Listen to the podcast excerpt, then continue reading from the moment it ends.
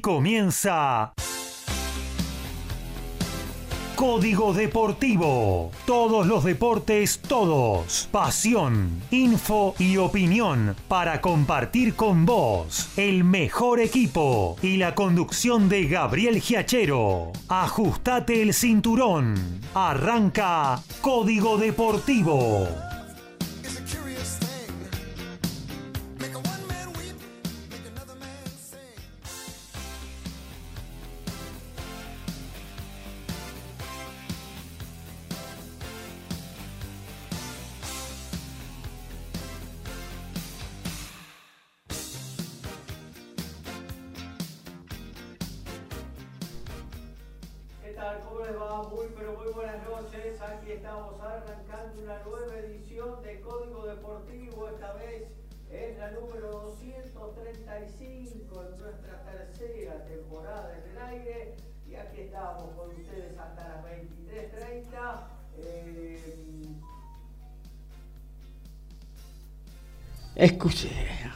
¿Qué tal? Ahí, arranco de nuevo con el saludo. ¿Cómo les va? Muy buenas noches. 235 es la edición de Código Deportivo. Estamos eh, en nuestra temporada número 3 en el aire y bueno, estamos también con ustedes hasta las 23.30 haciendo esta edición de todos los deportes como los tenemos acostumbrados a nuestros queridos oyentes. Eh, hoy con un día especial, ¿no? Una definición atrapante entre Boca Racing eh, para ver quién de los dos eh, aterriza en las semifinales de la Copa Libertadores de América. El US Open en plena efervescencia en el arranque, en sus primeros tres días con argentinos con suerte diversa.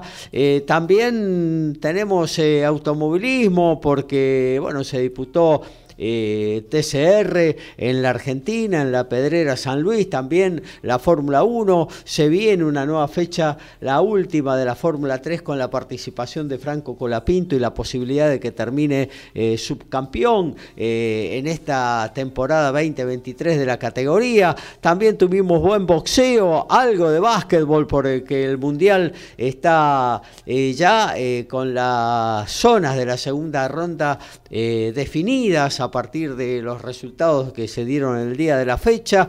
Eh, y bueno, y luego 23.30 le vamos a dar paso a nuestro amigo y nuestro compañero Alfredo González, quien va a estar haciendo una nueva edición de TMO, eh, donde resume en media hora de hora radio toda la info del el rugby de una sola semana. ¿eh? Así que eh, también eh, con el Mundial de Rugby ahí a la vuelta de la esquina, así que tiene mucha tela para cortar Alfredo González. Pero yo ya paso a saludar a quien se ocupa del tenis y con quien hoy vamos a hablar también de fútbol, el señor Lautaro Miranda. ¿Cómo anda Lautaro? Buenas noches.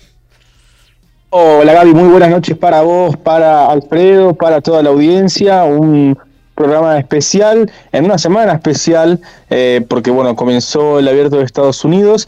Estamos a miércoles, pero nada más quedan dos tenistas argentinos sobre los nueve que se presentaron originalmente. Hoy cayeron dos de ellos, los hermanos Cerúndolo. Luego en la columna vamos a estar eh, ampliando la información sobre lo que dejó la derrota hoy de Juan Manuel ante el español Alejandro Davidovich y la gran caída de Francisco Cerúndolo en el tiebreak del quinto set ante el checo Giri Vesely. También eh, vamos a estar comentando lo que tiene que ver con el torneo de los principales jugadores del mundo, porque hoy ganó Novak Djokovic, hoy ganó también Igas Biontek, ganó Coco Goff y en estos momentos está por jugar Caroline Bosniaki ante Petra Kvitova, partido estelar en la cancha central entre dos ex campeonas de Gran Slam. Dentro de un ratito también, para quienes nos escuchen desde Perú, el amigo Juan Pablo Varillas enfrentando a Taylor Fritz, el número uno de los Estados Unidos, y también están jugando eh, Juan Sebastián Cabal y Robert Farah, los tenistas colombianos que se están retirando, los ex campeones del US Open se están retirando en este torneo y por supuesto nunca nos falla el fiel circuito Challenger con muchos torneos que tienen a tenistas argentinos en acción, así que nos eh, así que hoy tendremos una columna bastante completa. Bueno, muy bien, muchísima tela para cortar también en, la participación de los argentinos, ¿no? Con un Diego Schwarman que lamentablemente no encuentra el rumbo, eh, una muy buena victoria confirmando eh, el momento que está pasando positivo de Sebastián Báez, eh, mucho más peleada la de Tomás Echeverri que parecía que se le escapaba el partido y finalmente lo pudo dar vuelta y un poco sorpresiva la caída de Francisco Cerúndolo de, de hoy, ¿no?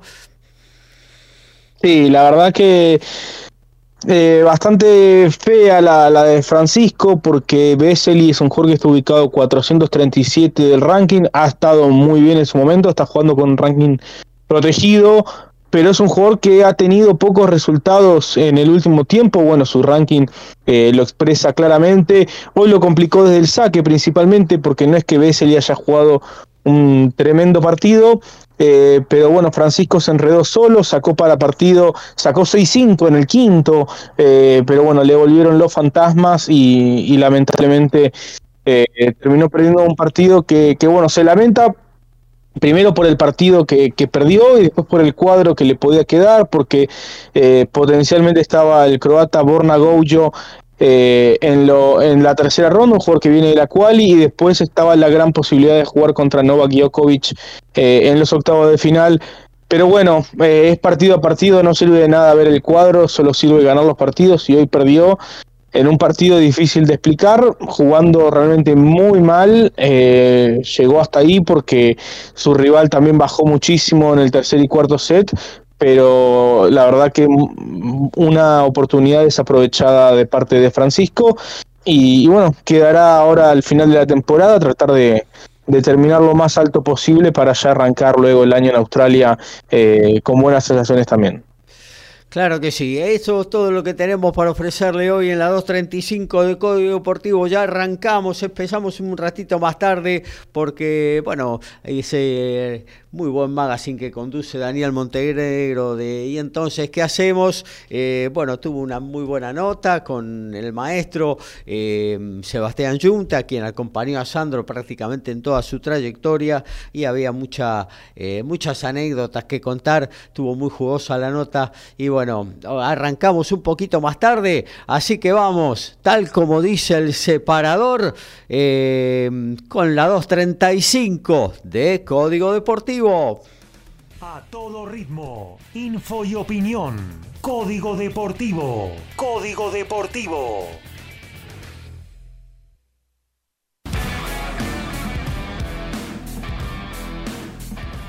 Momento muy especial que está ocurriendo ahora mismo en la cancha 11 de Flashing Meadows porque Juan Sebastián Cabal y Robert Fara, los colombianos, quienes se están retirando en este US Open, campeones en 2019, acaban de ganar su partido de primera ronda ante Nico Gotzik y eh, Ethan Quinn. De esta manera los colombianos están en la segunda ronda y podrían medirse a la pareja número uno del mundo, la de Wesley Kulhoff y Neil Skupski.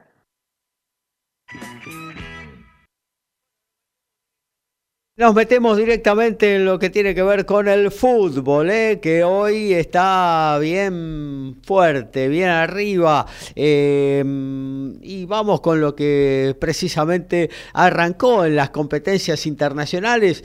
Ustedes ya saben, ¿no? 41 minutos del primer tiempo, Racing y Boca en el cilindro de Avellaneda van están 0 a 0. Eh, Palmeiras al cabo del primer tiempo empata 0 a 0 eh, contra el Deportivo Pereira. Recordemos que los brasileños tienen una ventaja casi decisiva sacada en Colombia de 4 eh, a 0. Pero vamos a ir un poquito con lo que sucedió ayer con una eliminación que realmente eh, es increíble de estudiantes de La Plata, ¿no? Porque el, ¿El deporte ahora se trata, de Gaby, de pegarle los palos o todavía hay que meter la pelotita? Es una cosa de loco. Realmente ayer estudiantes de La Plata, tal cual había sucedido en San Pablo, quizás no en, tal medida, pero estudiantes eh, había merecido la victoria eh, frente al Corinthians también en tierras brasileñas.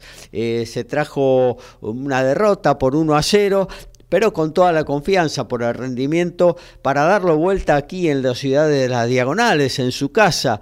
Y realmente ayer arrancó antes del minuto en ventaja a través de un disparo de Mauro Méndez que tuvo un desvío y se introdujo en el arco de, de Corinthians y a partir de ahí una superioridad impresionante de Estudiantes de La Plata, le dio un baile terrible, sobre todo en el primer tiempo, también en el segundo, eh, aunque quizás no tanto, pero en el primero fue un show de Estudiantes de La Plata, pateó 18 veces al arco, solamente una al Corinthians, eh, metió eh, cuatro en total, creo que fueron cuatro o cinco tiros en los palos. el arquero Casio fue la gran figura del Corinthians, tapó muy buena, muy buena forma eh, varias pelotas. Eh, bueno, Fausto Vera, futbolista del Corinthians, lo dijo después del partido, hoy ganamos porque tuvimos suerte. Eh, bastante sincero eh, el, ex argentino junior.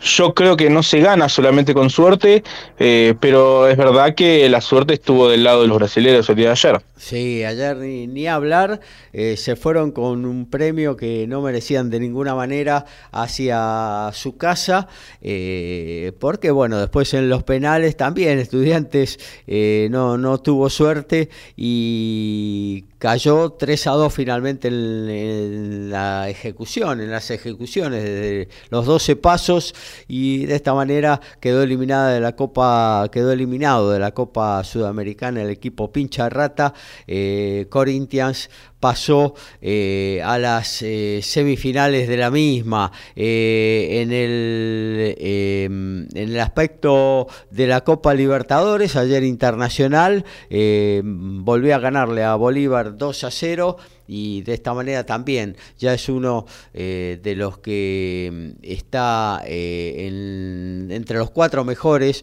de la competencia máxima de eh, los campeonatos eh, sudamericanos con dos goles del ecuatoriano Ener Valencia. El equipo del Chacho ya está, eh, Chacho Coudet, obviamente. El mejor jugador de la Copa, quizás, Valencia, ¿no? Hasta el momento. Muy decisivo en los partidos del Inter. Sí, tal cual, tal cual. realmente Em, em, desde que se ha incorporado recientemente, ha, mostrado y ha mm, eh, de alguna manera justificado su eh, su inclusión en el equipo, su contratación de parte del equipo de, de Porto Alegre. Y bueno, mal no recuerdo, él hizo el gol a River acá en el partido de ida. También. Eh, le ganó, eh, hizo el gol allá en La Paz, con el cual le ganaron a Bolívar y ayer hizo dos goles. Estamos hablando de cuatro goles en cuatro partidos jugados. Claro que sí, claro. Sí, no, es terrible, terrible lo que está eh, este muchacho Ener Valencia jugando. Eh, y bueno, el Inter eh, de Porto Alegre, el Internacional de Porto Alegre, realmente ha logrado una contratación importantísima para su primer equipo. y bueno, en el día de la fecha en Copa Sudamericana. Defensa y Justicia que había, se había traído un punto valiosísimo y quizás mereciendo también algo más frente al amplio punto puntero del Brasileirao, el Botafogo de Río de Janeiro, eh, bueno, justificó aquella, eh, aquel buen andar en tierra brasileña y con dos goles de Nicolás Ubita Fernández eh, pasó también a las semifinales de la Copa Sudamericana. este equipo de Defensa y Justicia que si uno ve la tabla de, de, de promedios, ¿no? de la, de la Copa de la Liga, de la Liga Profesional, eh, está siempre ahí peleando, ¿no? En las primeras posiciones, eh, por ejemplo, hoy en, el Campeonato Argentino, en los promedios, que es eh, lo, lo, que sucedió en los últimos tres años en el fútbol nacional, Defensa y Justicia está en cuarta posición, lo que habla de, del buen rendimiento del equipo de Florencio Varela, que lo está justificando también eh, en la Copa Sudamericana, la cual ha ganado, ha ganado una Supercopa, eh, realmente em, haciendo una campaña que yo creo que ni el más eh, fanático de los hinchas de de Defensa y Justicia lo hubiera lo hubiera pensado, ¿no? En algún momento, que su equipo eh, en primera división pudiera sostenerse de esta manera, ¿no? Sí, la verdad que, eh, bueno, justo hace un par de, semanas cumplieron nueve años en primera. Claro. Eh, fíjate vos cuánto que ha cambiado en ese club en estos nueve años y lo increíble es que si uno se se pone a pensar, quizás algún jugador muy representativo es difícil de encontrar. Eh, porque no es que tuvo alguno que, que, haya destacado notablemente más que otros, sí quizás Brian Romero o quizás eh, ya después, cuando ganó el Mundial, eh, sí quizás se resignificó un poco más la presencia de, Enzo Fernández eh, en aquellos años. Si se quiere, eh, el arquero se quiere un sign, es un jugador que, que está muy identificado con el club, pero no es como que haya un ídolo indiscutido de este periodo de defensa en primera, ni tampoco algún técnico eh, que destaque enormemente por sobre otros. Sí, quizás Jolan o Becasese eh, tienen algunos pergaminos más en su haber, pero bueno, Hernán Crespo fue el que ganó la Sudamericana, ahora mismo Hernán, eh, eh, Bacari está haciendo un, un, gran torneo también.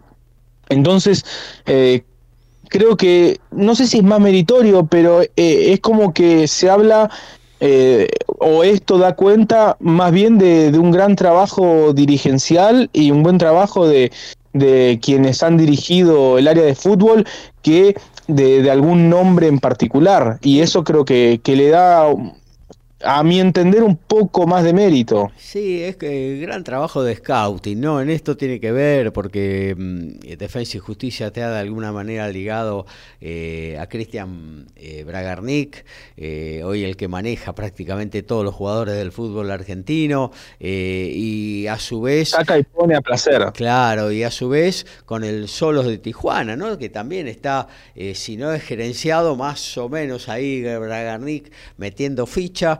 Así que tiene que ver con el scouting, ¿no? Porque vos decías, no tiene ningún referente histórico, pasajes como ahora podría ser el de Ubita Fernández, como fue el de Brian Romero, vos lo dijiste, en su momento son Fernández, en su momento Nahuel Molina, yo qué sé, pero son todos jugadores que llegan a préstamos de, de, otros clubes, generalmente de clubes grandes, o, que están regresando de algún pasaje por el exterior, eh, y que bueno, que cumplen buenas actuaciones porque son buenos jugadores, tienen buen ojo para elegir a los refuerzos, y a partir de eso, y bueno, y de los años que ya llevan en primera división, eh, y de los logros a nivel internacional con el ingreso de divisas a la institución, eh, invirtiéndola en donde hay que invertirla, que es en la infraestructura, con un predio de bosques que eh, siete años atrás, cuando estaba en la Primera Nacional, era una cancha y un páramo alrededor y hoy es un lujo verlo. bueno, cuando... aparte de este, de, este ojo para traer los refuerzos, eh, vos después cuando empiezan los logros, empezás a reinvertir el dinero eh, en la forma correcta, bueno, eh, se, va creando un círculo virtuoso del que, del que estás, de que los resultados van viniendo solos, ¿no? y, aparte, el dinero que ingresa Gaby es dinero por resultados, porque como vos bien dijiste, al tener tantos jugadores a préstamo, prácticamente no, no, venden, prácticamente no venden jugadores, es decir, ese ingreso que otros clubes, por ejemplo, eh, que Colón lo tuvo por Farías o que Central lo tuvo por Vélez. Ese ingreso, defensa no lo tiene, es decir, y, y en general el dinero fuerte viene de las ventas o eventualmente de algún resultado extraordinario en el panorama internacional. Pero este dinero defensa no lo tiene. Eh, han cuidado de manera muy bien el dinero y, creo que son un ejemplo a seguir por, por todos los dirigentes del fútbol argentino. Sobre todo los equipos chicos, ¿no? Porque defensa no deja de ser un equipo enrolado, digamos, en esa, en esa línea, ¿no?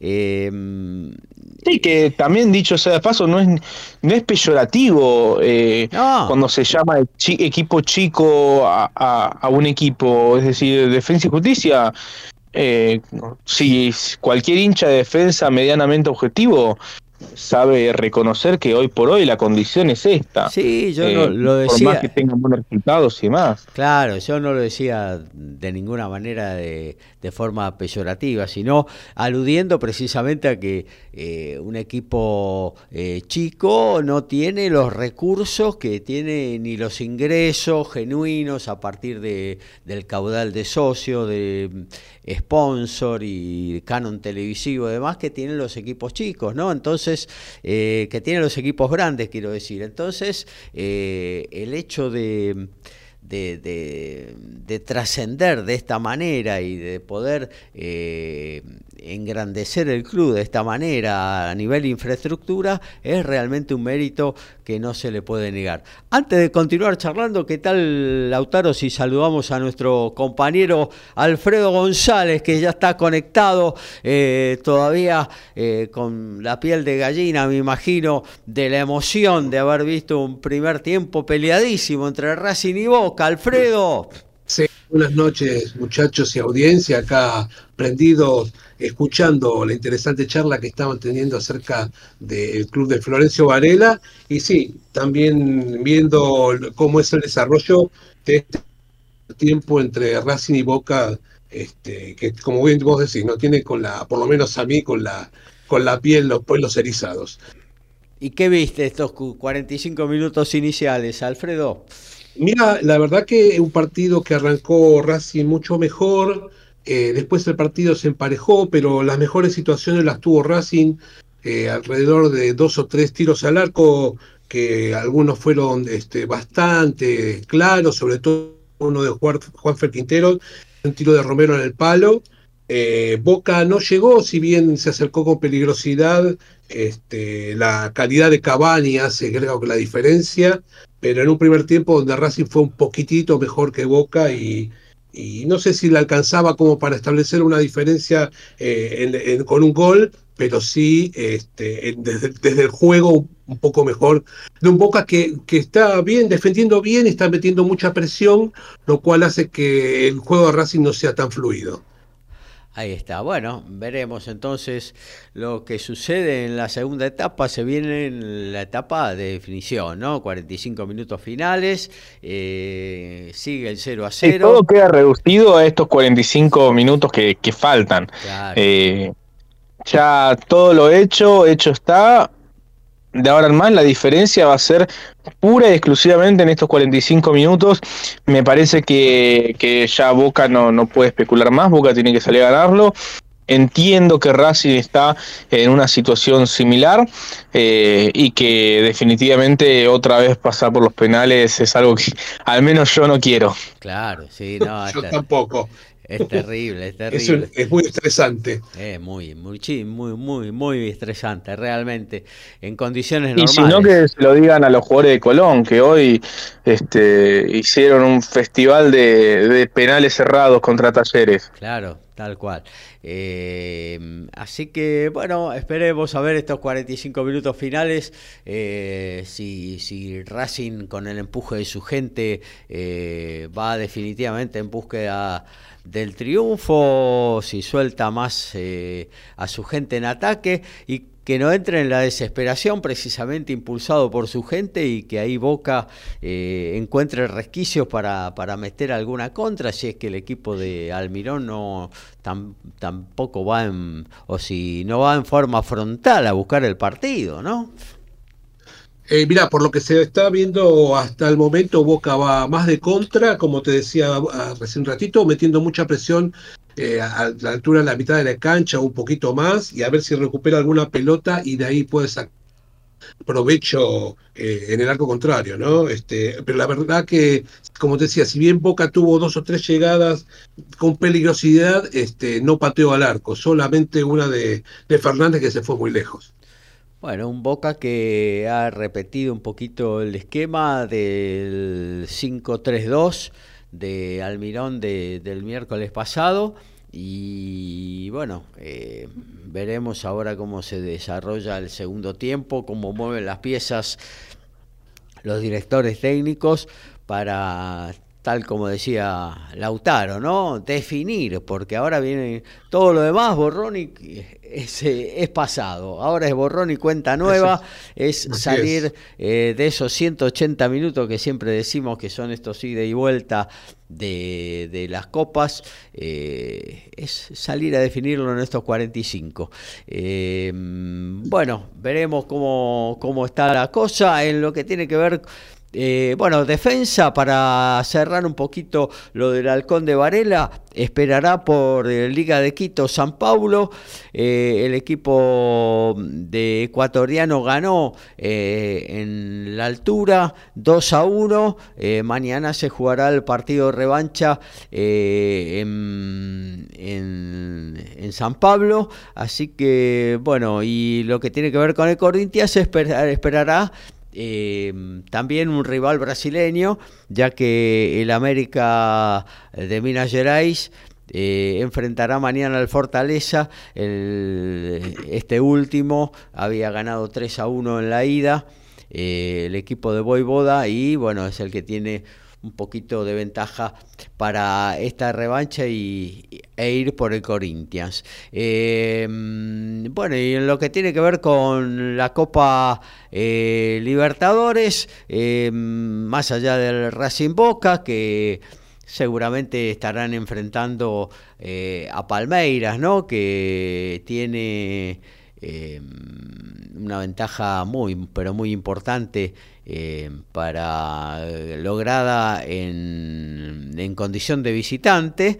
Eh, eh, así que, bueno, ahora se me ha...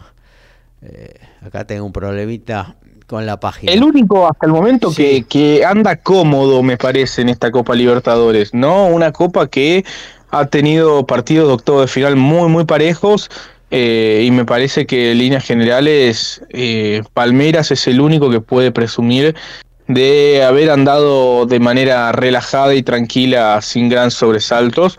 Y, bueno, obviamente es un equipazo eh, claramente candidato al título. Sí, ha tenido una baja importante con uno de sus delanteros, Dudú, se rompió ligamentos, así que bueno, es baja para lo que resta del año y buena parte del próximo. Y bueno, están ahí eh, los árabes, Arabia, la Liga de Arabia Saudita, ofreciéndole 30 millones por su caudillo defensivo, que es el paraguayo Gustavo Gómez, eh, que obviamente ya dio el sí a Arabia Saudita, le ofrecen mucho dinero para ir para aquellos lados y quiere terminar de hacer la diferencia económica el jugador guaraní. Eh, y bueno, vamos a ver si finalmente el Palmeiras... Eh, desiste de esa oferta o la acepta, yo creo que sería eh, para este tramo final eh, la ausencia de, Gustavo Gómez eh, una baja todavía más importante. Así que según cómo se desarrolle esto, pero fundamentalmente lo de Dudú, de alguna manera por ahí debilita las fuerzas de, del Verdao, ¿no? Pero bueno, igualmente tiene un equipazo con la base formada ya hace unos cuantos años y es de esos equipos que más allá de esta goleada que logró en, Colombia, esos equipos que te ponen un gol y no le, no le haces, no es muy difícil hacerle goles eh, no es un estilo clásico brasileño, sino es un equipo duro, defensivamente difícil de convertirle. Em, bueno, y después, em, hoy también hubo eh, Copa Argentina, em, nos decía...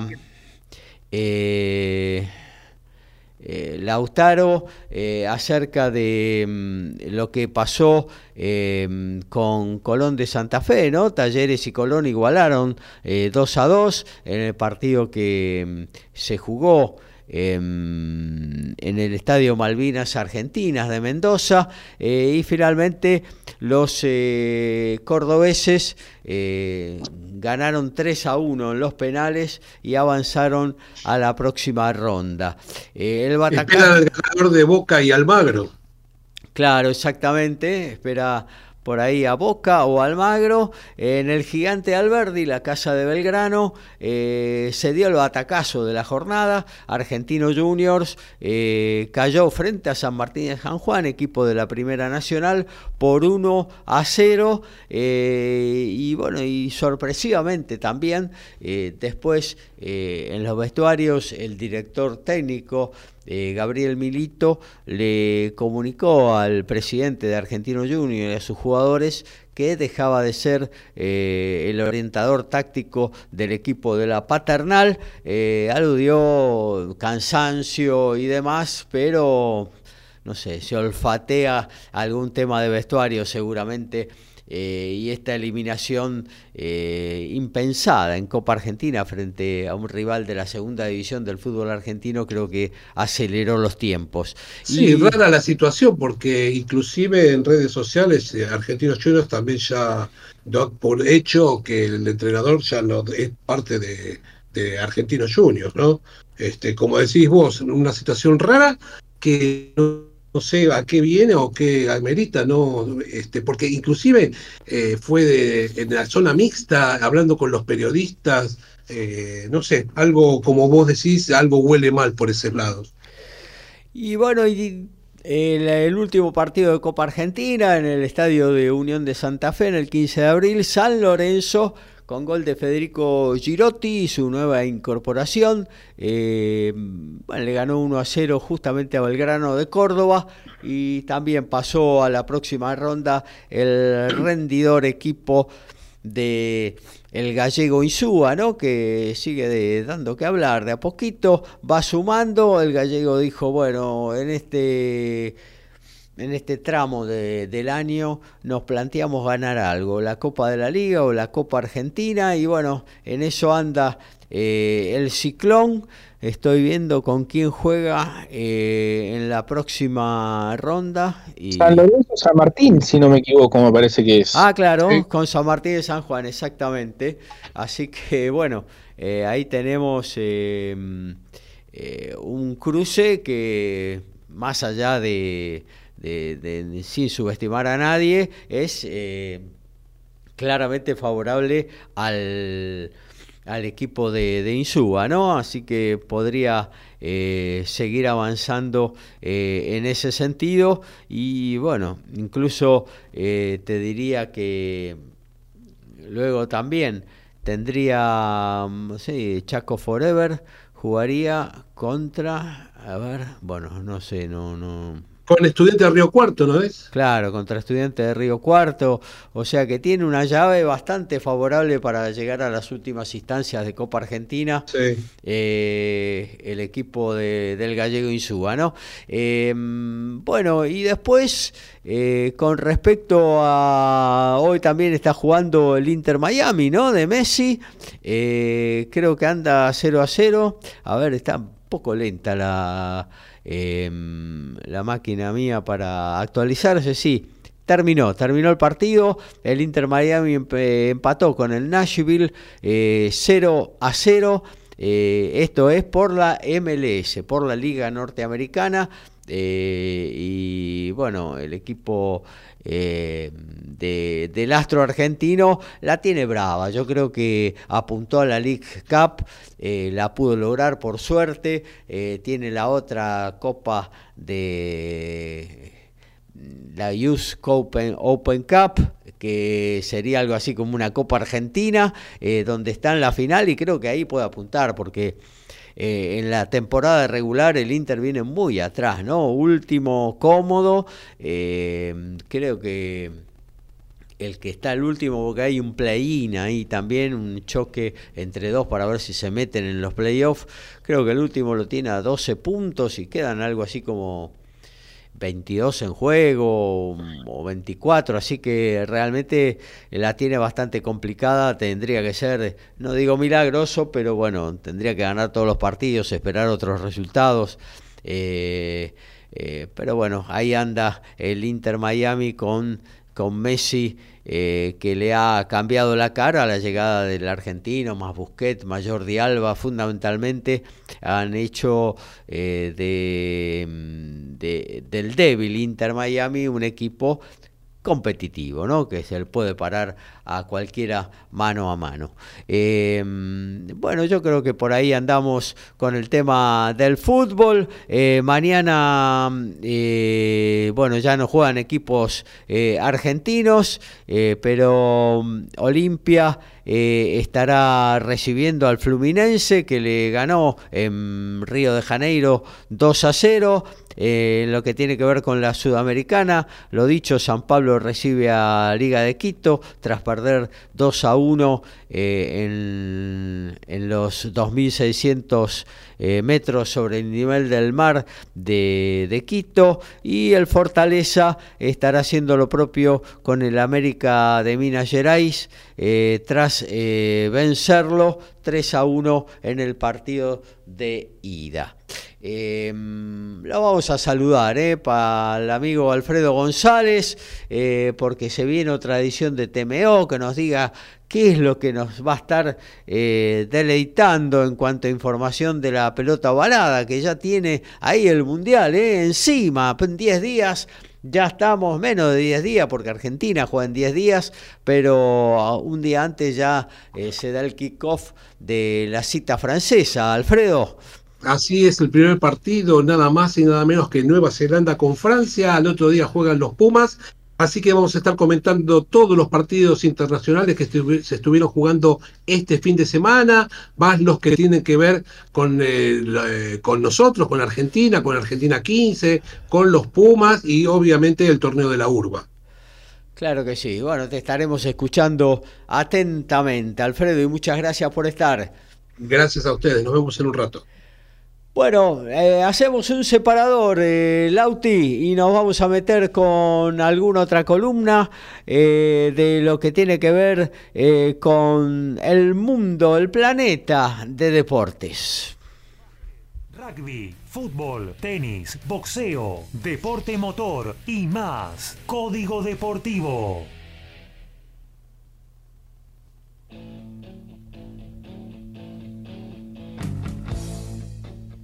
El día de hoy hubo acción argentina en Nueva York a las dos derrotas de los hermanos Cerúndola. También se suma la derrota de Guillermo Durán y Tomás Echeverry en la rama de dobles por doble 6-4 ante los locales Lamos y Withrow y también la de Sebastián Báez junto al venezolano Luis David Martínez también en la modalidad de dobles. Mañana estará jugando Baez y Echeverry en singles. Eh, Baez enfrentando al brasilero Meligeni, Echeverry al suizo Stamba Brinca y además varias duplas argentinas, entre ellos la de Andreos y Francisco Cerúndolo, la de Machi González y Andrés Molteni, eh, cabeza de serie número 5, y también el debut de Horacio Ceballos junto a Marcel Granoles, la, la dupla número 8 en este cuadro del Abierto de Estados Unidos. Bueno, nos vamos a meter un poquito en lo que tiene que ver con el automovilismo. Eh, decíamos que el TCR em, visitó la Pedrera en San Luis, ese hermoso circuito semipermanente em, de la ciudad puntana. El TCR, estamos hablando no solo del TCR Sudamérica, sino también del TCR World Tour, que tiene que ver con el Mundial de TCR. Y bueno, obviamente que hay una diferencia eh, que se nota en la pista eh, entre, los, eh, entre los pilotos y los coches del Mundial, que son nueve los que llegaron para competir, y el TCR Sudamérica, que está un poquito atrás. Pues, diferencias que se fueron limando, que se, o sea, Primero se manifestaron plenamente en, el Pinar, en, el, en Uruguay, que fue la, primera competencia donde compitieron juntas las dos categorías. Se fueron limando en, acá, en la Pedrera, eh, y bueno, eh, un, indicio de que el TCR Sudamérica está trabajando eh, muy pero muy bien. Se corrieron dos competencias, una el sábado y una el domingo. en la del sábado... el español Miquel Ascona con Hyundai eh, pudo eh, ganar la competencia, hicieron el 1-2 con su compañero de equipo Norbert Michelis, el húngaro, terminando tercero el británico Robert Huff, quien fue quien encabezó la competencia hasta los últimos tramos, hubo dos neutralizaciones y tras la última, con nada más que una vuelta de vía libre, Robert Huff eh, pisó fuera de la pista eh, y bueno, eso permitió que tanto Ascona como Michelis eh, estuvieran, lo pasaran y llegaran a la victoria. una gran actuación del de el em, argentino, em, a ver, hoy estoy mal con esto, del em, eh, argentino Fabián Gianantuoni, sí, con el equipo Toyota eh, oficial. Eh, que logró el quinto puesto y obviamente el triunfo en lo que tiene que ver con el TCR Sudamérica. Completaron el podio de la Sudamericana eh, Juan Ángel Rosso y eh, Bernie Javer, también con Toyota completando el 1-2-3 de la de esta de este producto argentino no porque Toyota Corolla del TCR se produjo eh, íntegramente eh, en los talleres eh, cordobeses. En lo que tiene que ver con la carrera mm, del el domingo, em, em, ahí el triunfo, ya les voy a decir, em, el triunfo correspondió en lo que tiene que ver con el, con el Mundial al argentino Néstor Bebu Cirolami, piloto oficial de Honda, eh, quien, bueno, eh, pudo finalmente eh, conseguir el tan ansiado logro en su país. Fue profeta en su propia tierra em, y bueno, em, en lo que tiene que ver con el TCR Sudamérica, nuevamente el Corolla, esta vez em, eh, de Bernardo Javert fue el que logró esa, ese triunfo la competencia de la pedrera en San Luis. Eh, en el ámbito internacional, la Fórmula 1, una carrera muy accidentada en Sanford, en Holanda, en la tierra de Verstappen, que si bien nació en Bélgica, corre con bandera eh, neerlandesa eh, y la marea naranja copó, como, todo, como en casi toda Europa, pero acá lo replicó de manera abrumadora en. Carrera accidentada, pero igual ganó el mismo de siempre. Sí, el mismo de siempre. Hay sol, hay lluvia. Eh, hubo un poquito de suspenso sobre el final con esa relargada o esa segunda largada porque Max tiene una ventaja de 26 segundos, si, si no, mal no recuerdo, y, bueno, eh, la, diferencia se achicó porque se limó. Debió entrar el, auto de seguridad y, y bueno, eso le dio un poquitito de, de picante a los últimos minutos. Sí, incluso que hubo una bandera roja, con lo cual largaron prácticamente de nuevo. Está bien con el coche de seguridad, eh, pero bueno, de los 25 segundos prácticamente se redujo a nada la diferencia y con un Fernando Alonso ávido de triunfo, eh, pero bueno, no, no lo pudo lograr. Pensé que eh, Alonso está con el auto que usó Fettel el año pasado y que decir que se arrastraba era mucho con Fettel. Sí, sí.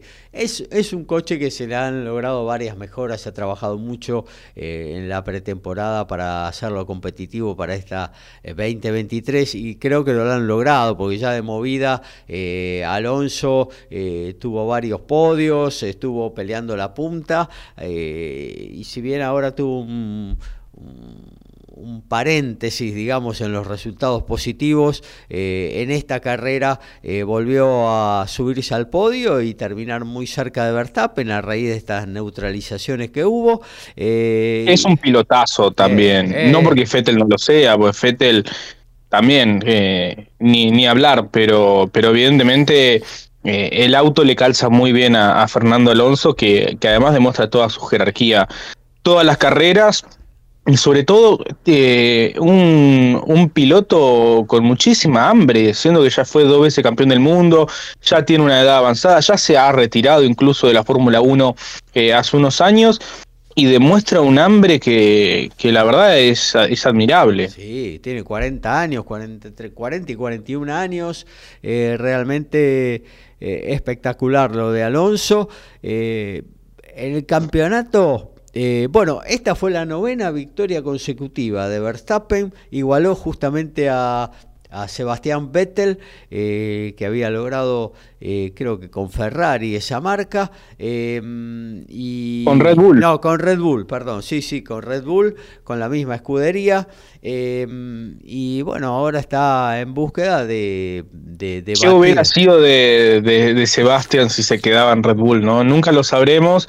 Eh, pero bueno, fue a jugar a Boca. Eh, estaba jugando en Racing, estaba ganando con Racing y bueno, fue a jugar a Boca y, me parece que no se lo puede culpar por haber tomado esa decisión, pero da la sensación de que podría haber ganado un par de títulos más si se quedaba en Red Bull. Sí, seguro, seguro.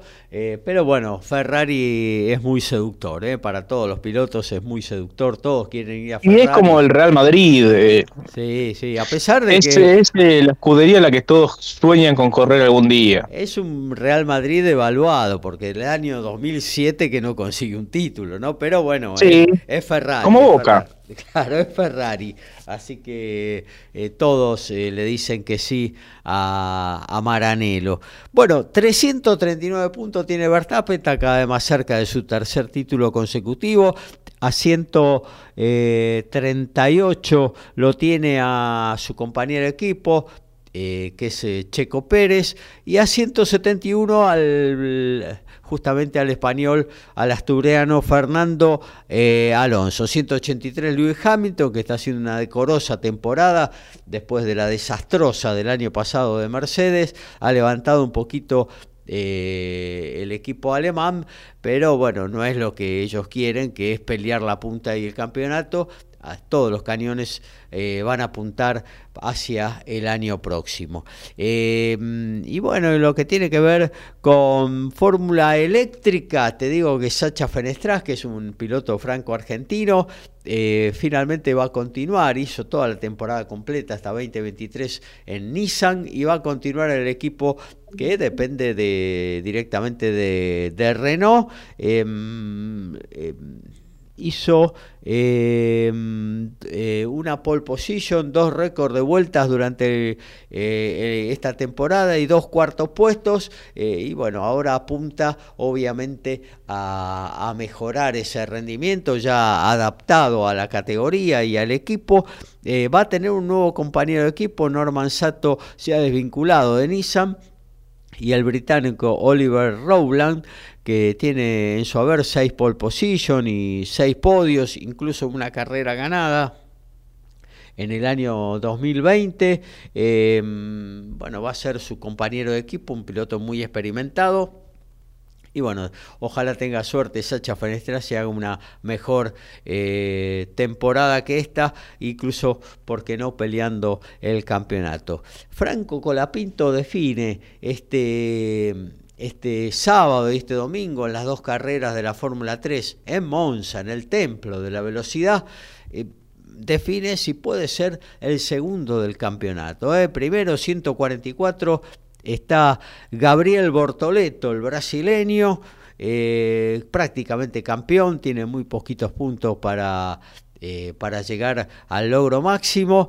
y bueno, después está segundo Paul Aron con 106. Eh, el español Pepe Martí con 105, Zach O'Sullivan 101, Franco Colapinto 100. En seis puntos hay cuatro pretendientes eh, al subcampeonato y bueno, se la jugará toda Franco Colapinto con una herramienta eh, que está detrás de los otros pretendientes, pero bueno, Franco está muy bien y esperemos que por lo menos se sitúa entre los cinco primeros del campeonato eh, para continuar y prorrogar su vínculo con Williams, que dicho sea de paso está moviendo fichas y parece ser que está muy avanzada la posibilidad para que el piloto argentino el año que viene se vincule a un equipo de Fórmula 2. Puede ser el MP que también corre en la categoría telonera de la segunda de la Fórmula 1, eh, o como puede ser en algún otro equipo quizás mejor, por eso es que está moviéndose eh, la escudería Williams para intentar eh, subir a una butaca en la cual Franco Colapinto pueda pelear finalmente el campeonato como sus condiciones lo merecen realmente, ¿no? Eh, así que bueno, a estar atentos. Em, a las cuatro y pico de la mañana de este viernes serán los primeros entrenamientos. A las 10.05 la clasificación fundamental en este circuito de Monza. Em, luego eh, serán a las 4.25 la carrera sprint del sábado y a las 3.15 del domingo eh, la carrera principal. A sumar Franco Colapinto y ojalá eh, podamos tenerlo bien arriba en este final de la categoría de la Fórmula 3. Bueno, vamos a actualizar un poquito lo que está sucediendo en el mundo futbolero. Racing Boca 66 minutos, ¿eh? así que estamos en los 21 del segundo tiempo. Eh, siguen empatando 0 a 0 en el cilindro de Avellaneda. A los 72 en San Pablo, Palmeiras también empata 0 a 0 con el Pereira, pero con una ventaja tranquilizadora de 4 a 0. Y seguramente se está jugando algo ahí en el US Open, amigo Lautaro. Sí, Gaby, hay cuatro partidos en acción en este momento en la cancha central Caroline Bosniaki eh, está 3-4 abajo ante Petra Kevito a partido de campeonas de Grand Slam.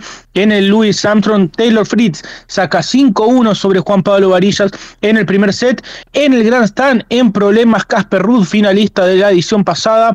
El chino Zhang sacará 4-1, dos quiebres de ventaja sobre el noruego en el quinto set. Y en la cancha 17, Elina Avanesian saca 6-5 en el segundo sobre Elena Ostapenko. La letona ganó el primero, así que podrían ir al tercero allí en la cancha 17. Somos pasionales, tenemos buena onda y también nos calentamos. Sumate a Código Deportivo. Somos como vos.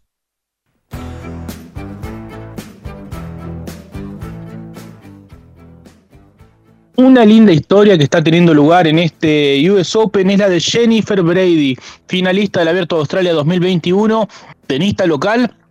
Estuvo dos años sin poder jugar al tenis por una lesión en la espalda. Volvió hace poquitas semanas y el día de hoy logró un triunfo en el estadio Louis Armstrong ante Magda Linet y está en la tercera ronda del Abierto de Australia. Espera por Petra Kvitova o Caroline Mosniaki, pero ya está escribiendo una historia muy emocionante la oriunda del centro de los Estados Unidos. Lo que tiene que ver con la MLS, lo dijimos, empate del Inter Miami de Lionel Messi frente al Nashville. Esto se jugó en Fort Lauderdale 0 a 0.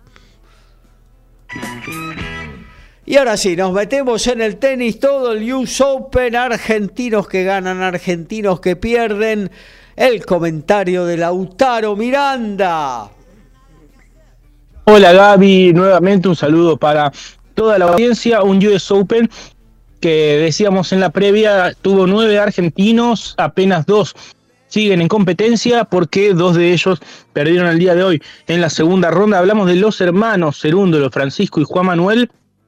Eh, jugaron en la misma cancha, eh, así que les trajo mala suerte a ambos. Eh, primero fue el turno de Francisco, que jugó ante el número 437 del ranking ATP, Yiri Vesely, tenista de, la República Checa, un jugador con un ranking un tanto engañoso porque es un jugador que tiene mucha calidad, ha estado entre los 50 mejores del mundo. Tiene una particularidad también Vesely y es que eh, junto con Marat Safin es el único tenista con más de un triunfo sobre Djokovic sin haber perdido nunca contra él y además eh, le ganó ambas veces Vesely cuando Nole era número uno del mundo. Le ganó Monte Carlo 2016 y le ganó el año pasado en Dubai. Eh, una particularidad que tiene este jugador al cual no le, eh, no le ha podido ganar en dos partidos que jugaron y que podrían enfrentarse en los octavos de final de este abierto de Estados Unidos. Hoy Vesely se valió de su saque principalmente, es un jugador muy alto, con un físico eh, particular para el tenis, no, no tan habitual. Eh, tiene notablemente cierto sobrepeso, eh, es muy alto, como digo, mide, mide un metro noventa y cinco aproximadamente, y le cuestan muchísimo los desplazamientos, pero le pega muy muy fuerte a la pelota y tiene un saque realmente muy potente hoy. cuando el saque le corrió, que justo coincidió con, con, los momentos de mayor calor y de mayor velocidad de la cancha 12 donde jugaron el día de hoy. Eh, la realidad es que pudo hacer una diferencia, ganó 7-6 el primero, 6-2 el segundo. Después se cayó, Francisco comenzó a jugar un poco mejor. Ganó el segundo, eh, ganó, perdón, el tercero y el cuarto.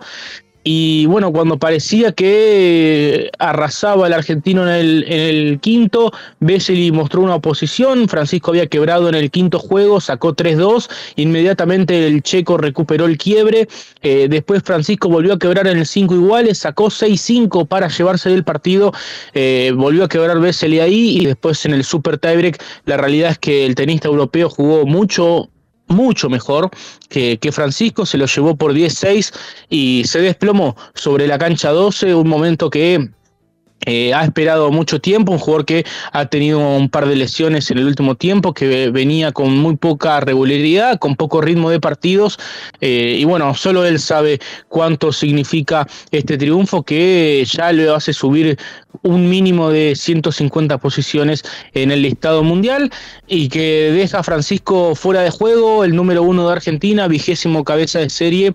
Eh, lamentablemente ya fuera de la competición, tenía un cuadro muy amigable porque la realidad es que Vesely en segunda ronda era un muy buen sorteo.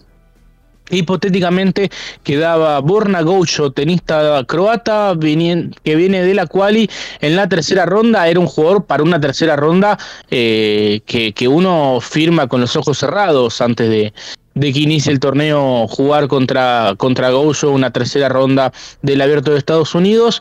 Eh, y después en el horizonte aparecía Novak Djokovic en los octavos de final. Bueno, lamentablemente nada de eso será para Francisco, que, que bueno, como él mismo dijo después ante los micrófonos de ESPN, la verdad que hoy fue un desastre, jugó muy, muy mal. Eh, cometió muchos errores en momentos importantes y pese a eso tuvo la tuvo varias oportunidades para ganarlo no lo logró y, bueno se fue con muchísima bronca realmente el argentino que dejó pasar una oportunidad importante de hacer un, buen torneo yo eh, estuve viendo un ratito ese partido y cuando terminó el cuarto set, eh, Francisco, eh, bueno, había arrancado dos sets abajo, lo igualó, daba toda la sensación de que de Vesely estaba fundido, de que era, bueno, de que estaba para ganarlo Francisco Cerúndolo, ¿no? No, la verdad, Gaby, sí, sentía lo mismo que vos pero no me confiaba tanto. Yo sabía que eh, si, si Vesely tenía alguna algún resto más en, eh, en, el cuerpo, de algún poquito más de nafta, se iba a jugar todas las cartas al quinto set. Y, bueno, así ha sido. Eh, me imaginaba que, que, iba a poner resistencia. Sí, cuando, cuando ganó, cuando quebró Francisco por primera vez, me parece que ahí yo ya pensé que, que, había sacado una ventaja desde lo tenístico, pero también desde lo mental.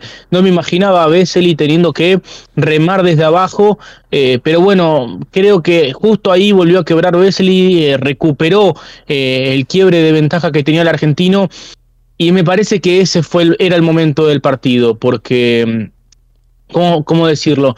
Eh, en el caso de Francisco, si él lograba ponerse 4-2, ya después Vesely tenía que sacar, prácticamente obligado a mantener su saque eh, y me parece que, era, una, era una diferencia importante para el argentino. Me parece que para Bessi recuperar ese quiebre ahí instantáneamente fue, fue clave para, para mantenerse más que nada con opciones y, bueno, realmente una lástima, porque creo que tenía una opción muy importante. No así el mismo caso de, Juan Manuel, que, que, bueno, además pobre le tocó jugar justo después del hermano en la misma cancha. Eh, me imagino que, que, habrá visto el final del partido, se habrá enterado el resultado de Francisco, y le tocó contra un rival que viene muy en forma eh, se trata de, Alejandro Davidovich, fue 6-1, 6-4, 6-3 para el español. El segundo set lo vi muy bien a, Juan Manuel. Eh, la realidad, y, sin ser tampoco eh, negativo para con él. No espero mucho de, su, actuación actualmente en, en canchas duras y, me voy relativamente eh, sorprendido gratamente con su torneo. Ha ganado un partido durísimo en la primera ronda ante un jugador que venía a hacer octavos de final el año pasado. Se trata de Ili Vashka. Eh, bueno, Juan Manuel eh, había perdido los dos primeros, lo dio vuelta y, bueno, eh, hoy le tocó contra un rival que viene muy, muy en forma. Rindió bastante bien el segundo set, lo peleó en el tercero, eh, creo que tuvo algunos errores que, que bueno, le, le, llevaron la victoria. Sí, es cierto que en el primero fue muy superior definitivamente el español, pero creo que mostró algunas cosas interesantes Juan Manuel y tiene todavía mucho margen de mejora eh, y bueno, por lo pronto ya sentarse en el top 100 yo creo que va a ser el objetivo de acá a fin de año para no tener que volver a jugar clasificaciones en torneos de Gran Slam. En tanto, Mañana juega Baez, juega Echeverry, mientras Gaby, te comento ahora mismo, acaba de perder Casper Rudd, eh, un jugador que había arrancado el año como número 2 del mundo y que sigue bajando posiciones, defendía final, bueno, acaba de perder ante el chino Yang 6-2 en el quinto eh, y siguen cayendo los peces gordos por el lado de Djokovic. Eh, el único top 10 que queda en actividad es Taylor Fritz, que todavía tiene que ganar su partido de segunda ronda ante Juan Pablo Varillas, pero después no quedan top 10. Eh, el siguiente que queda es Tommy Paul, que encima cruza con Alejandro Davidovich. Y, perdón, sí, está Francis Tiafoe también, que viene muy, muy bien pero eh, han caído peces gordos. En el lado de Novak Djokovic ha caído Stefano Tsitsipas el día de hoy, ya vamos a entrar un poco más en detalle, ya el día lunes había caído Holger Rune y también Casper Rudd, un sorteo que ya le había dado una mano a, Djokovic y que eh, después de las primeras dos rondas eh, se sigue abriendo en favor del ex número uno del mundo que va a recuperar el primer puesto a partir del lunes 11 de septiembre. Mañana decía entonces, juega Baez ante Felipe Meligeni, un Sebastián Báez que viene con 11 triunfos consecutivos, ganó Kitzbühel y el fin de semana ganó la ATP 250 de Winston-Salem, tercer título del año. Eh, y además, primero en canchas duras un tenista que apenas tiene 22 años para, para poner en, en perspectiva eh, y, bueno, está teniendo un, un, muy buen presente tras un año que fue bastante negativo, sobre todo con aquella derrota en Roland Garros ante Gael Monfils, un partido impresionante, pero bueno, ha dado vuelta a la página y, y está ahora en segunda ronda, venció en muy buen nivel a Borna Choric y mañana tiene un partido eh, interesante ante el brasilero Felipe Meligeni, me parece que como todo duelo sudamericano eh, tiene un condimento extra, un picor este, que, que hace diferente, que, que, me parece que a mí a mí me da la sensación de que siempre ese, ese, esa cuestión más personal equilibra un poco la balanza eh, para el no favorito, lo que en inglés sería el, el, underdog, un término que también se utiliza mucho en el boxeo. Eh, y me parece que eso puede igualar un poco la cancha para Meligeni, que de todos modos viene jugando muy bien. Pasó la quali, le ganó a Bagnis y a Coria en la quali eh, y ganó en muy buen nivel ante el australiano Dagworth en la primera ronda. Así que bueno, partido interesante. Mañana en último turno estarán jugando Baez y Melicena alrededor de las 7 de la tarde, hora de la Argentina. Y en la cancha 17, un estadio muy, muy lindo, el cuarto estadio en importancia del Alberto de Estados Unidos, estará jugando Tomás Echeverry ante el finés Otto, eh, perdón, ya le ganó a Otto Firtanen el día de ayer, 7-6 en el quinto. Mañana estará jugando ante Stamba Brinca, ya jugaron en Wimbledon, ganó el suizo contundentemente, pero bueno, mañana es otra historia, habrá que ver cómo se recompone Tomás, pero Babrinka viene jugando muy muy bien y realmente me parece que en esta ocasión el favorito será el suizo. Eh, una primera ronda que también dejó fuera de juego a Guido Pela, perdió ante el sudafricano Lloyd Harris, eh, dejó fuera de juego a Facundo Díaz Acosta que perdió ante John Isner, el hombre que se está retirando en este torneo. Eh, una primera ronda que también dejó fuera a Pedro Cachín que defendía tercera ronda, perdió ante Ben Shelton en el debut y principalmente que dejó fuera al Peque Schwarzman, eh, que, bueno, volvió a jugar mal, eh, ya realmente, bueno, yo vengo sosteniendo acá en el programa Gaby eh, permanentemente que en cualquier momento se viene la levantada de Diego, pero estamos ya llegando a septiembre y, la levantada no, no llegó nunca. Y parecería difícil considerando la etapa de la temporada, los torneos que se vienen, que, bueno, que esta temporada veamos algún síntoma de recuperación. Perdió por 6-3, 6-4, 6-2 ante el francés Rinderneck, eh, un jugador que, es bueno, sin lugar a dudas, pero eh, está lejos de, ser de, los principales y, además no pudo ganar ni siquiera un set. Hacía tres años que el Peque no perdía en una primera ronda de un gran slam. Es decir, en todo este año que ha jugado muy mal, pasó el debut en Australia, pasó el debut en Roland Garros y además también había pasado el debut en Wimbledon. Eh, y, sin embargo acá en el US Open pierde en set corridos contra un rival que, no es tampoco de los principales y, jugando principalmente, jugando muy pero muy mal. Eh, como él dice, no solo es que jugué mal, sino que además mentalmente eh, aflojé, eh, como que tiró la toalla antes de tiempo el Peque, totalmente frustrado y, y sin herramientas eh, tenísticas. Bajará al puesto 128, su peor ubicación en los últimos ocho años. Eh, y, bueno, habrá que ver cómo se reconfigura su carrera. Él está anotado para jugar el ATP 500 de Beijing porque debido a una regla bastante extraña, eh, por haber finalizado el año entre los 25 mejores tenistas del mundo, tiene derecho a jugar cualquier ATP 500 de la temporada, entonces se anotó en el ATP 500 de Beijing, un torneo que es una cacería, porque eh, hay nueve top 10 eh, y muchísimos tenistas top 20, pero bueno, allí estará el Peque, si gana un partido ya sumará 45 puntos allí en la capital china. Y bueno, está decidido a seguir intentándolo, por ahora mm, a través de esta regla puede jugar algunos torneos y, estará intentando aprovechar sus últimas oportunidades, por lo pronto si no levanta deberá comenzar el año próximo jugando la clasificación en el abierto de Australia, lo que a día de hoy es una posibilidad bastante probable. Así que eh, habrá que ver cómo se reconfigura al final de su temporada.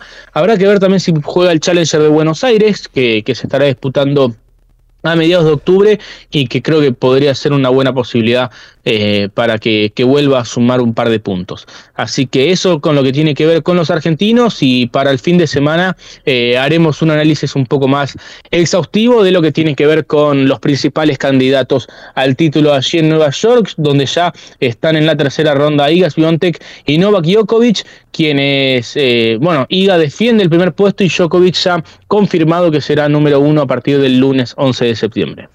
Muy bien, muchas gracias eh, Lautaro Miranda con todo el tenis. Actualizamos eh, Copa Libertadores, todo 0 a 0. Eh. Hay 0, 4 ceros veo. Racing Boca y Palmeiras Deportivo Pereira y también hay juego en la Gran Manzana. Bueno, Gaby, como decía durante la columna, perdió Casper Ruud, el finalista del 2022, va a perder muchos puestos en el ranking. Taylor Fritz ya tranquilo en el segundo set, ganó 6-1 el primero ante Varillas, está sacando ahora 2-1 el estadounidense, eh, set y break arriba.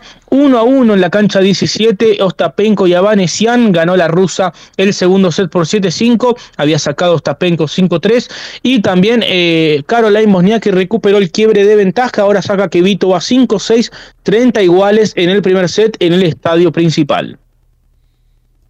La asistencia mágica, el sorpaso inesperado y el try sobre el cierre. Todo está en Código Deportivo.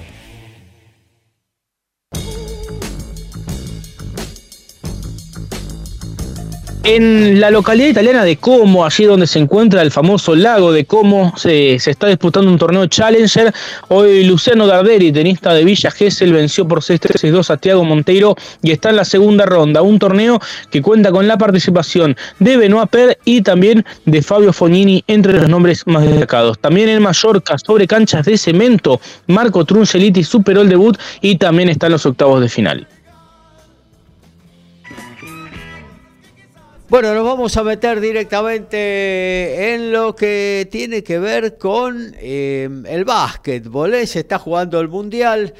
No le estábamos dando mucha bolilla porque Argentina no se clasificó, pero bueno, hoy es un día especial, se cerró la etapa clasificatoria, eh, con lo cual eh, quedaron definidas eh, las cuatro zonas de cuatro equipos con los 16, lo que vendría a ser algo así como unos 32 avos de final para definir ya después en semifinales y final esta cita Twitter que transita por Indonesia, eh, eh, Japón y China, ¿no? Y justamente eh, mm, a la eliminación, bueno, un poco sabida que iba a suceder de Indonesia, le sucedió hoy la de China, Puerto Rico con un 107-89 lo dejó afuera de toda discusión, Brasil mm, le ganó 89 a 77 al duro equipo de Costa de Marfil, Estados Unidos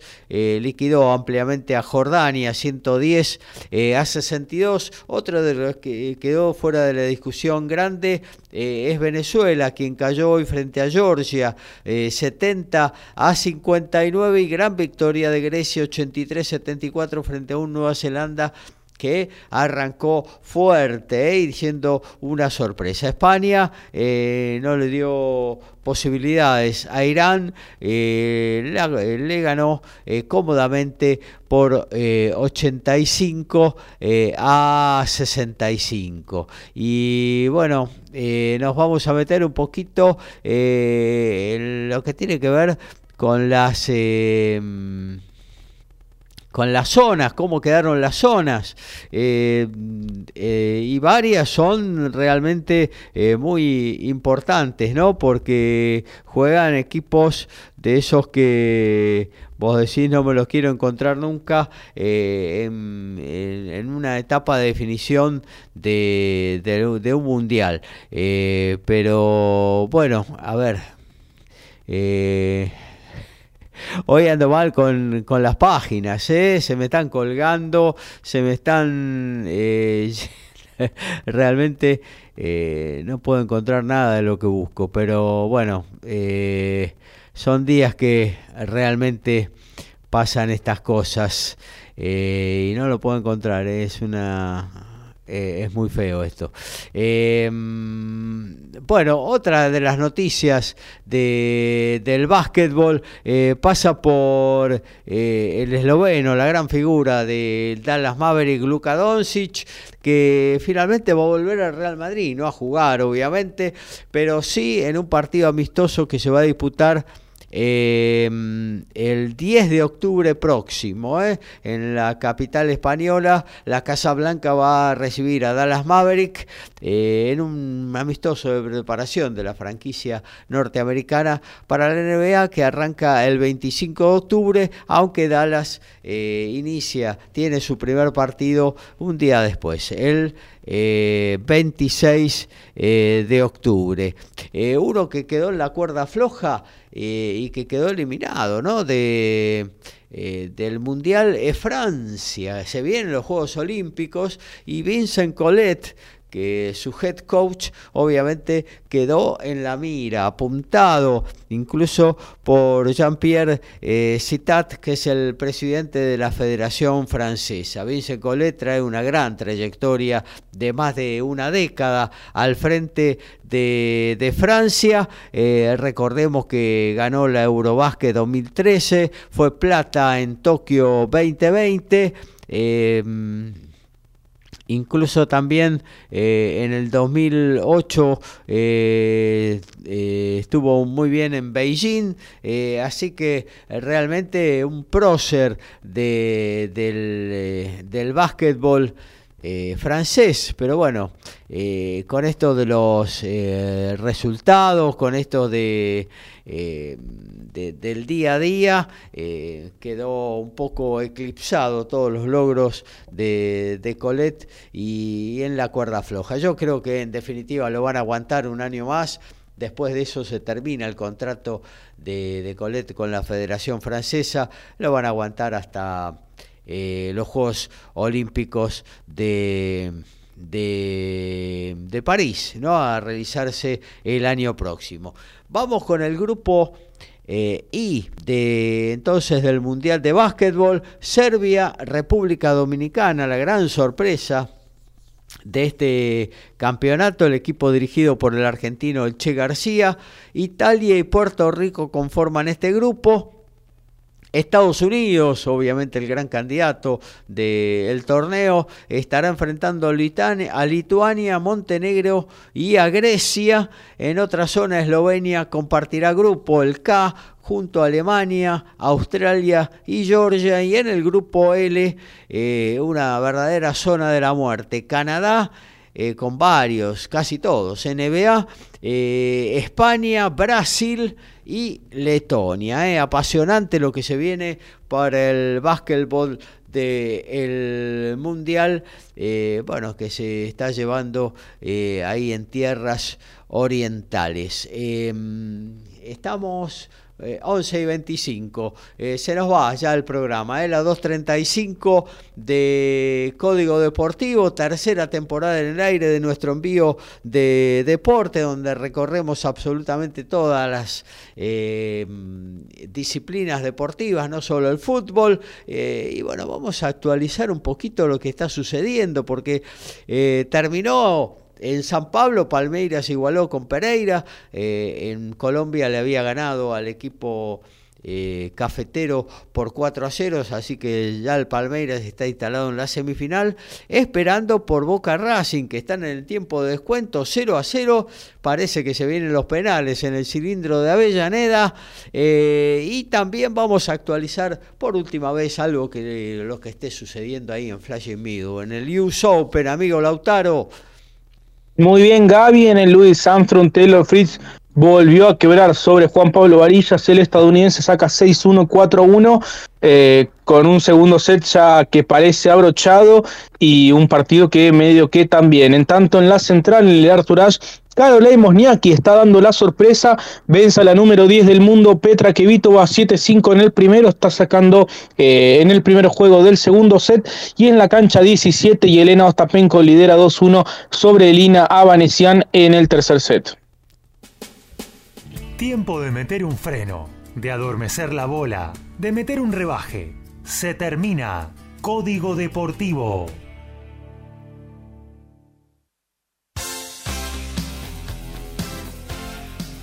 Es hora de despedida, nos reencontraremos el próximo sábado en lo que tiene que ver con nuestro ciclo. A las 11 de la mañana, de 11 a 1 eh, estaremos haciendo la edición gigante de Código Deportivo de las dos que tenemos en la semana, mañana y por si acaso con Javier Cherny, un lindo magazine eh, para escuchar eh, a partir de las 7 de la tarde, pegadito a las 8, abrazándote, abrazando tango, una gran selección de nuestra música ciudadana.